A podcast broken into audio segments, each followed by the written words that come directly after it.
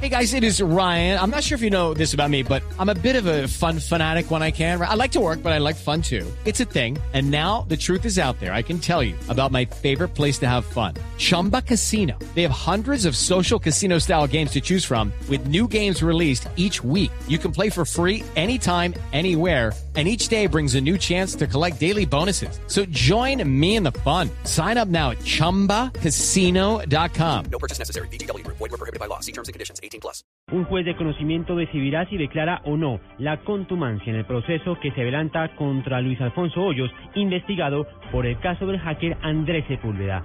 Paola Santofimio. La jueza de control de garantías de Bogotá reprochó que la Fiscalía General de la Nación no hubiera agotado todos los mecanismos necesarios para lograr que el ex asesor espiritual Luis Alfonso Hoyos compareciera a la audiencia de medida de aseguramiento e imputación de cargos.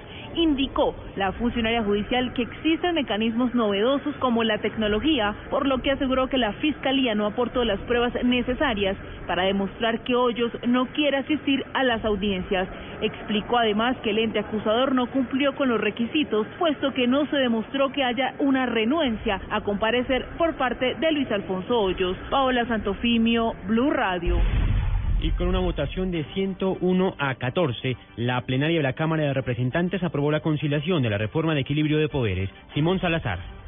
Con una votación de 101 votos a favor y 14 en contra, la plenaria de la Cámara aprobó la conciliación de la reforma del equilibrio de poderes, donde se ratifica la eliminación de todas las reelecciones, incluyendo la presidencial, y la prohibición de la llamada puerta giratoria, donde los magistrados pasaban de una corte a otra. Ministro del Interior, Juan Fernando Cristo.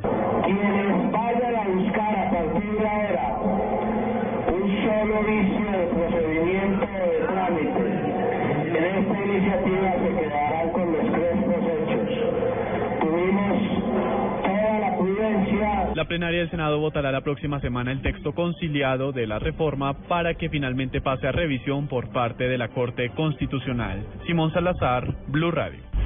Dos de la tarde, 33 minutos, la Fiscalía General de la Nación radicará petición de audiencia en el caso de la joven modelo que fue mordida por su pareja en el rostro. Detalles con María Juliana Silva. El anuncio lo hizo el director de Fiscalías Luis González, quien aseguró que al ente acusador solo le falta el informe final de medicina legal para contar con todos los elementos para formular imputación por el delito de lesiones personales agravadas a Sebastián Pedrosa, presunto agresor de la modelo María José Rivas. La Fiscalía General de la Nación quiere informar que en los próximos días radicará solicitud de audiencia para formular imputación por los hechos en que resultó lesionada María José Rivas Ricci en el mes de abril en esta ciudad. Estamos a la espera de recibir el examen definitivo de medicina legal para hacer la imputación por el delito de lesiones personales agravadas. De esta manera, la Fiscalía presentará en los próximos días la solicitud de audiencia por este hecho en el que recordemos María José Rivas de 21 años fue mordida en su rostro por quien sería su pareja sentimental en un aparente caso de celos. María Juliana Silva, Blue Radio. En Cali, la Procuraduría advirtió que los graves problemas de inseguridad en las principales ciudades del país están llevando a que los ciudadanos tomen justicia por propia mano y que el país vaya hacia la anarquía. Información con François Martínez. Muy preocupado por el incremento de los índices de inseguridad, se mostró el Procurador General Alejandro Ordóñez, al indicar que la ciudadanía no está confiando en sus instituciones judiciales, conllevando a que se armen y tomen la justicia por sus manos. Los índices de favorabilidad de la justicia están en su momento más dramático, porque la ciudadanía se siente desprotegida y está buscando, como el ejemplo que les coloqué del agua, soluciones que es la justicia por su propia mano, lo cual es gravísimo porque estamos a puertas de la anarquía y de la incivilidad. Advirtió el procurador que existe un informe que señala que al país han ingresado 14.000 armas no letales, lo que podría reflejar que la ciudadanía se está armando y utilizando estos elementos para defenderse. Desde Cali, François Martínez, Blue Radio. Dos de la tarde, 35 minutos, en el departamento de Opes, cinco niñas indígenas ya cumplen varios días desaparecidas. Juan Esteban Silva. Se trata de cinco estudiantes indígenas cuyas edades oscilan entre los 10 y los 13 años que desaparecieron cuando salían de su colegio en la comunidad Consuelo de Paca, en el Baupés. Al respecto, el defensor regional Carlos Bojacá. Se han desplazado con un paye, que las niñas han llegado a una zona que es zona prohibida. Al parecer se encuentran allá. Para poder eh, ingresar, toca hacer un ritual para poder entrar a esa, a zona. Eso se va, a, se realizar hoy. Las niñas eh, se perdieron hace 8, 10 días, el 29 de mayo. Hay una negligencia de parte de algunas eh, del centro educativo donde estaban las niñas que nos han comunicado. Ante la preocupación de los organismos humanitarios, la Defensoría del Pueblo, de manera conjunta con la Cruz Roja, el Instituto Colombiano de Bienestar Familiar, la Policía Nacional, el Ejército y la Defensa Civil, adelantan a esta hora las labores de búsqueda. Juan Esteban Silva, Blue Radio.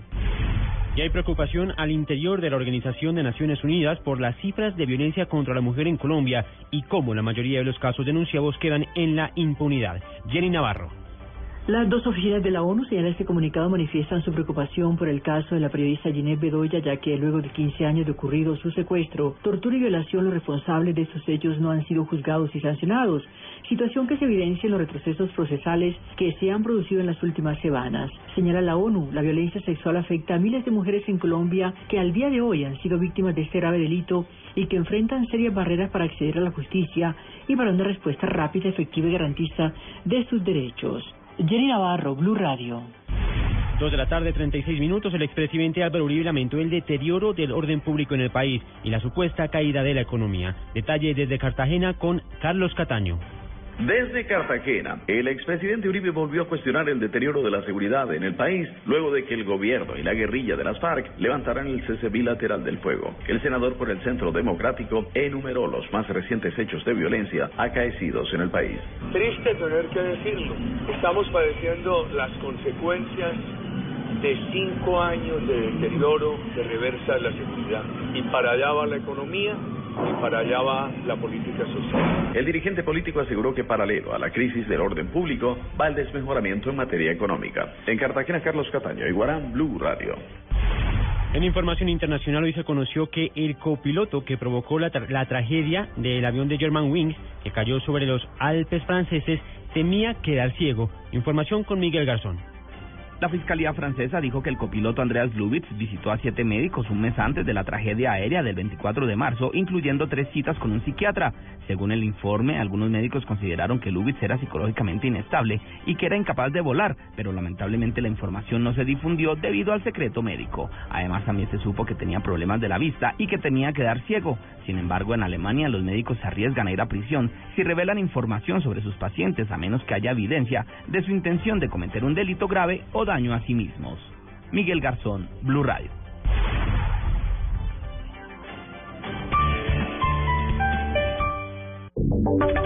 Y ahora en Blue Radio, la información de Bogotá y la región. Dos de la tarde, 38 minutos en recuperación. Tras haber sido intervenida quirúrgicamente, se encuentra la menor que fue agredida con una sustancia química por parte de otra menor de edad. Daniela Morales.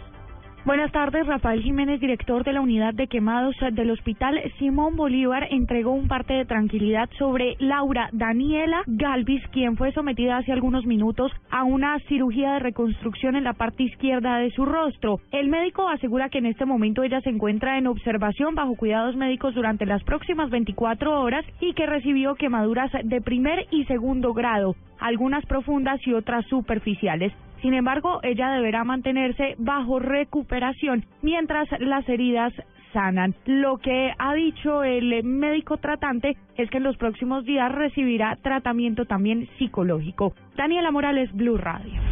Dos de la tarde, 39 minutos. A esta hora, Juan Esteban Silva nos cuenta cómo está la movilidad en Bogotá. Sobre la calle 68 con carrera 66 sentido oriente-occidente se presentó un choque entre una camioneta y un motociclista. El hecho deja una persona lesionada y en la avenida Las Américas con carrera 72B sentido occidente-oriente se presentó la colisión de un furgón y un vehículo particular. El hecho solo deja daños materiales. A esta hora hay alto flujo vehicular en la avenida Ciudad de Cali desde la calle 40 Sur hasta la calle 26, la calle 116 desde la carrera 50 hasta la carrera 15 sentido occidente-oriente y la avenida Suba desde la calle 134 hasta la calle 95. Juan Esteban Silva, Blue Radio.